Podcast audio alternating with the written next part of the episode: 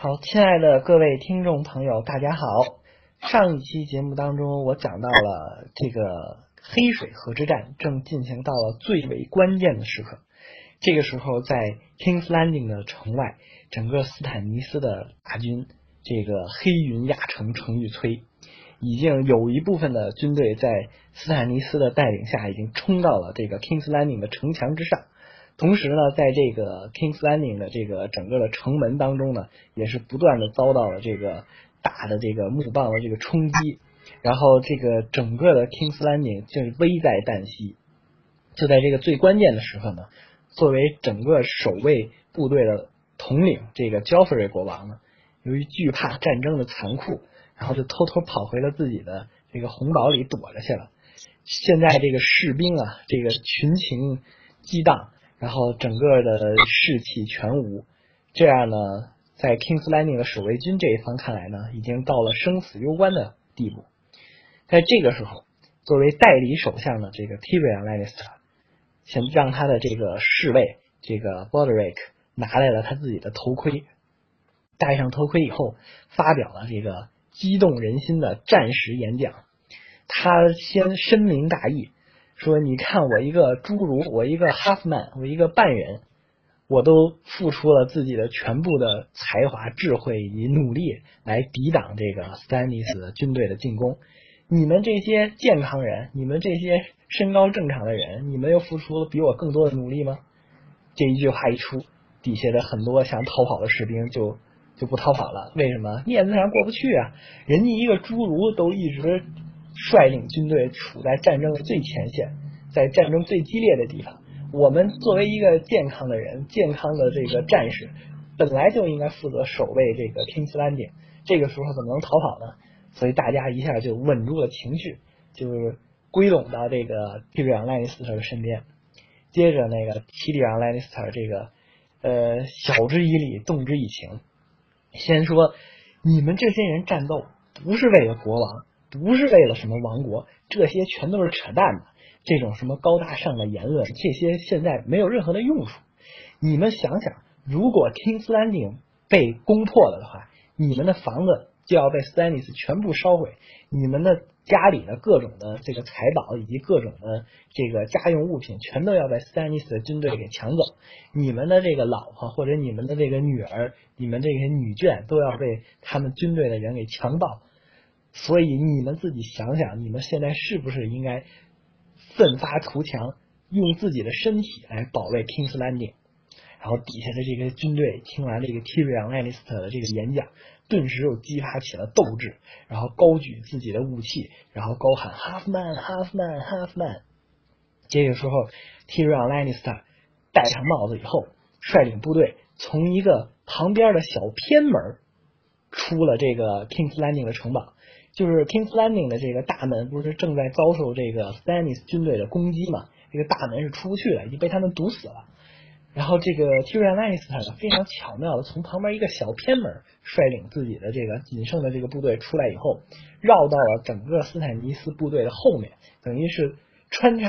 跑动，绕到敌方的后方进行一个攻击，打了敌方一个措手不及，等于是缓解了这个。在正面进攻这个 Kings Landing 的这个部队的这个压力，当这个 Tyrion Lannister 率领的这个剩余的这些精锐部队呢，击溃了一波进攻以后，这个 Tyrion Lannister 一抬头，哇塞，发现远处又有源源不断的 Stannis 的军队冲过来了。冲过来以后呢，刚一接触，这个时候发生了一件诡异、匪夷所思的事件。原本应该保护这个 Tyrion Lannister 的这个有一个叫 Mandon 的这一个骑士，哎，背后捅刀子。这个 Tyrion Lannister 正在跟别人打仗的时候呢，一转身，啪，这个 Mandon 一剑把这个 Tyrion Lannister 的脸给砍伤了。据原著里面写，应该是除了脸砍到了一个伤很大的一个伤口以外呢，还把这个 Tyrion Lannister 的鼻子给砍掉了。然后这个 Tyrion Lannister 重伤倒地。幸好这个他忠实的这个卫士这个 Boderick 背后一剑把这个这个曼登爵士就给杀死了，要不是这个 Boderick 救他呢，估计 Tyrion Lannister 就挂了。Tyrion Lannister 一受伤倒下以后呢，他看着他自己的部队这个形势是越来越差，人数是越来越少，内心可能已经要充满了绝望了。在同一时间之内呢，这个色后瑟西兰尼斯特也听到了这个城外的这个战争的最新的进展，可能觉得估计 King s l a n d 也守不住了，然后为了防止他们自己的人被这个 s l a n i s 的人给侮辱，然后他就拿着这个毒药和他自己的这个小儿子托曼跑到这个铁王座这边，然后俩人就准备厮杀，然后就在这个危急的时候呢，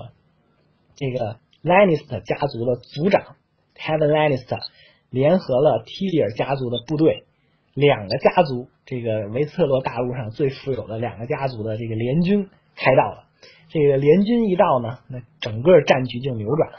当然，也有人说这个 Kevin Lannister 就是过来收人头的，前期那么艰苦的战争没有参与，全是 Tyrion Lannister 打的，打到最后非常非常艰苦，马上听斯丹宁就。就是支撑不住了。这个时候，Kevin Lannister 率领大军过来，有很多骑兵啊，势如破竹啊，就把这个斯坦尼斯的军队就给击溃了。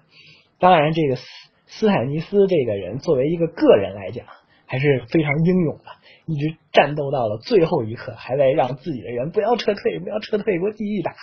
但是这个时候，斯坦尼斯的这个军队大势已去了，这个溃败已经无法扭转。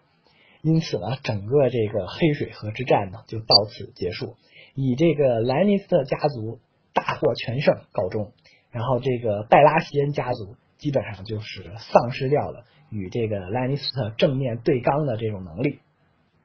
那么反过来以后呢，我们再总结一下，这个为什么斯坦尼斯拜拉席恩他率领了相当于 King's Landing 守卫军四到五倍的这个兵力的大军？都没有打下来 King's Landing，反而是自己的失败而归呢？我觉得呢，主要有这么以下几点。首先呢，这个斯坦尼斯拜拉西恩啊，非常的轻敌。这个轻敌的这一个思想是从上到下的，上到这个斯坦尼斯这个部队统帅，下到底下的将领啊以及士兵啊，都存在这种轻敌的这种思想。为什么呢？从这个影片的一个细节就可以看到。这个洋葱骑士啊 d a m o s 的儿子啊，跟他说说我们的这个部队是他们的五倍人数，我们的这个船的数量是他们的十倍，对吧？非常的狂妄，还说今天晚上我们这个斯坦尼斯这个国王就可以坐到铁王座上。你看这口气多么的嚣张！结果最后呢，这个野火一炸，这 d a m o s 的儿子直接就给炸飞了。这个是第一个问题，非常的轻敌。就是作为一个攻城部队和守城部队啊，在这个冷冷兵器时代，一般攻城部队要达到守城部队的三到四倍以上的兵力，才有可能获得胜利。即使在这个近现代时期的战争呢，这个攻城部队也要比守城的部队要多几倍的人数，才有一定的这个必胜的把握。比如说，在我国的这个解放战争时期啊，这个我党的这个军队。在东北的这个四平这个地方发生了四次的非常激烈的战斗，史称叫四战四平。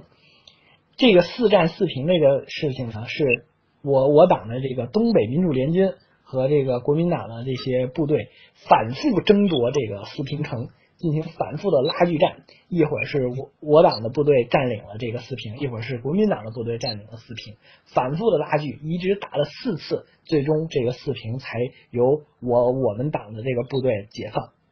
那么在第二次这个四平战役的时候呢，这个时候是情势是我们的这个东北民主联军是守卫四平，然后这时候国民党抽调了这个重兵精锐部队。有很多这个部队都是当年参与了这个抗日战争时期的原缅甸战争的。这个整个国民党的部队呢，包括这个新一军的孙立人将军率领的部队，新六军的这个廖耀湘率领的部队，整体的这个攻城战役呢，由这个杜聿明指挥。当时这个林彪作为这个东北民主联军的统帅，他在这个部署四平保卫战的时候呢，由于当时的一个信息的这个失误。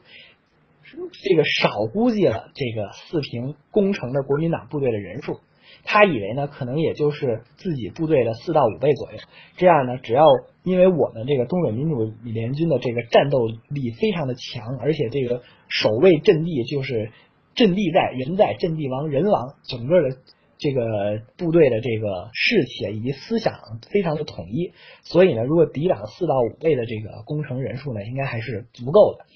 但可惜，真实的数字是这个国民党当时在很多个这个攻城的这个小的范围的战斗当中，都集中了十倍以上的优势兵力，就十倍于我党军队的优势兵力来进行攻坚。其中有什么塔子山高地，还有三幺二点四高地这些高地的攻防战当中，国民党动用了十倍于我党军队的这个数量来进行攻城。由这个廖耀湘、孙立人指挥的这个部队呢，最终就把这个四平城这个周围的这些高地基本上全都占领了。占领了以后呢，如果把这个炮火集中在高地上，向四平城内进行轰击的话，这样对我党在四平城内的守军是非常不利的。因此呢，这个林彪统帅就决定这个放弃四平，就是战略性的撤退。这个在当时是一个非常非常这个难以下的一个决定。为什么呢？因为当时毛主席给的指示是要化四平城为马德里。在以四平城作为马德里的一个翻版，坚决守卫四平城，击退来攻击的敌人。但是这个林彪统帅还是考虑到我们这个我党毕竟要保留一个有生的实力嘛，保留有生的实力，选择了这个战略性的撤退。但是这个战略性的撤退途中呢，林彪统帅的一个作战科的一个科长叫这王继芳叛变了，带了大量的这个我党的这个核心的机密材料投靠了国民党部队。投靠国民党部队以后呢，这样我党这个军队在撤退的时候，这个走的路线呀，以及这个我党的这个重要的辎重啊，以及我党的这个部队最终还剩余多少人数这些信息，等于这个国民党部队全都知道了。因此，这个杜聿明这个率领国民党的部队一路追击，追的这个东北联主联军险些都已经要退到松花江以北去了。所以呢，由以上这个解放战争时期的这个故事呢，我们可以看出。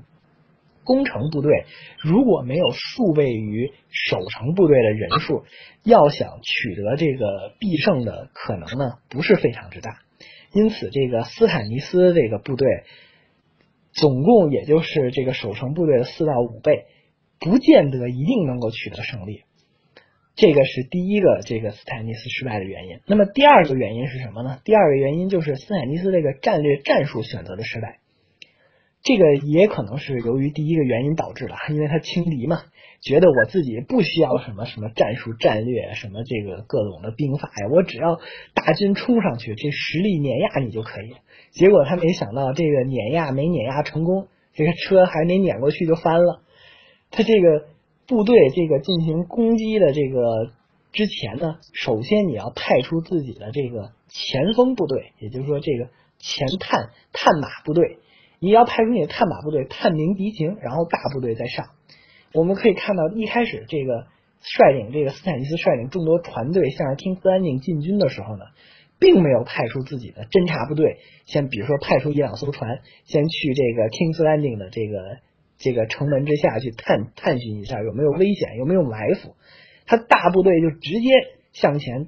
一起挺进，一起挺进的时候呢 t y r i o n Lannister 一放火。他就损失了很大一部分自己的这个战舰，所以这个是整个他的这个战术运用的有问题。另外还有第二一点，他不是没有制胜的武器啊，他有这个梅丽珊卓大婶儿，这个红袍女大婶儿这么一个利器啊。他这个黑暗魔法可是这个想杀谁就杀谁啊。他觉得自己人数比较多，就想用实力碾压这个 Kings Landing 的守卫。他为什么没有利用这个？梅丽珊卓大婶的这个黑魔法去把这个对方的统帅杀掉几个呢？我估计可能他就是觉得自己的兵力确实是好几倍于这个 Kings Landing 的守城部队，因此呢也就没有再想用这个黑魔法再去杀人了。这个是战略战术的选择失败呢，是斯坦尼斯的第二个失败。第三个失败呢，就是由于这个部队啊，他这个斯坦尼斯的部队是疲于远征。在整个这个第九集开始的时候啊，有两个片段给我留下了非常深的印象。一个就是这个斯坦尼斯的部队的手下在船船上非常的晃啊，那个波涛汹涌的，好，这个这个船在那个上下颠簸啊，里面那个士兵都在那哇哇的吐啊，在船的这船舱里的中央放了一个大缸，那个大纲专门收集各个人往里吐的呕吐物。结果我一看，他在最后的时候，快到 kingston 的时候，整个这个大纲里的呕吐物都装满了，都快溢出来了，就可见这个整个斯坦尼斯部队的这个这个士兵啊，非常的疲惫。你想哇哇在那吐，恨不得把两三个月之前的这个饭都给吐出来了。你说就这样的一个身体状况，去跟人家这个 King's Landing 部队怎么打？然后反观这个 King's Landing 的这个守卫部队呢，这个呃 Tyrion Lannister 的重要的这个护卫这个波隆，这个波隆骑士和这个克里冈，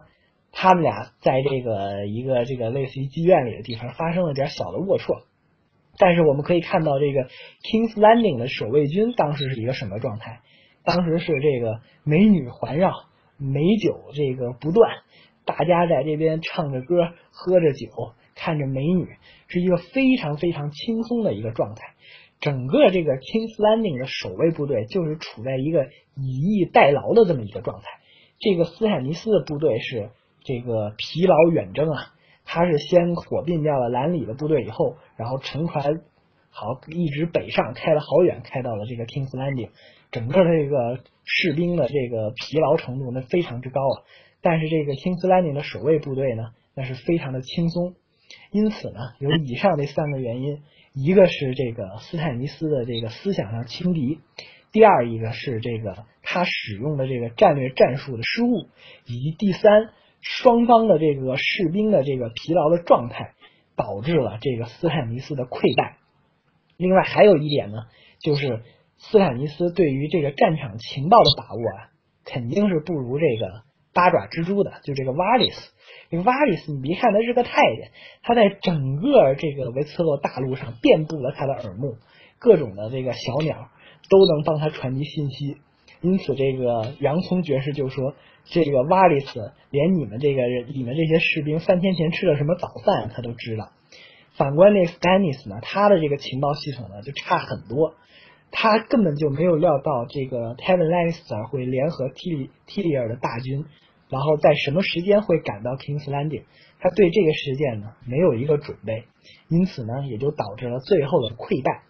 由此呢我们可以看到，通过这个黑水河之战这一个战役之后。整个拜拉席恩家族的这个势力呢，就慢慢衰落了。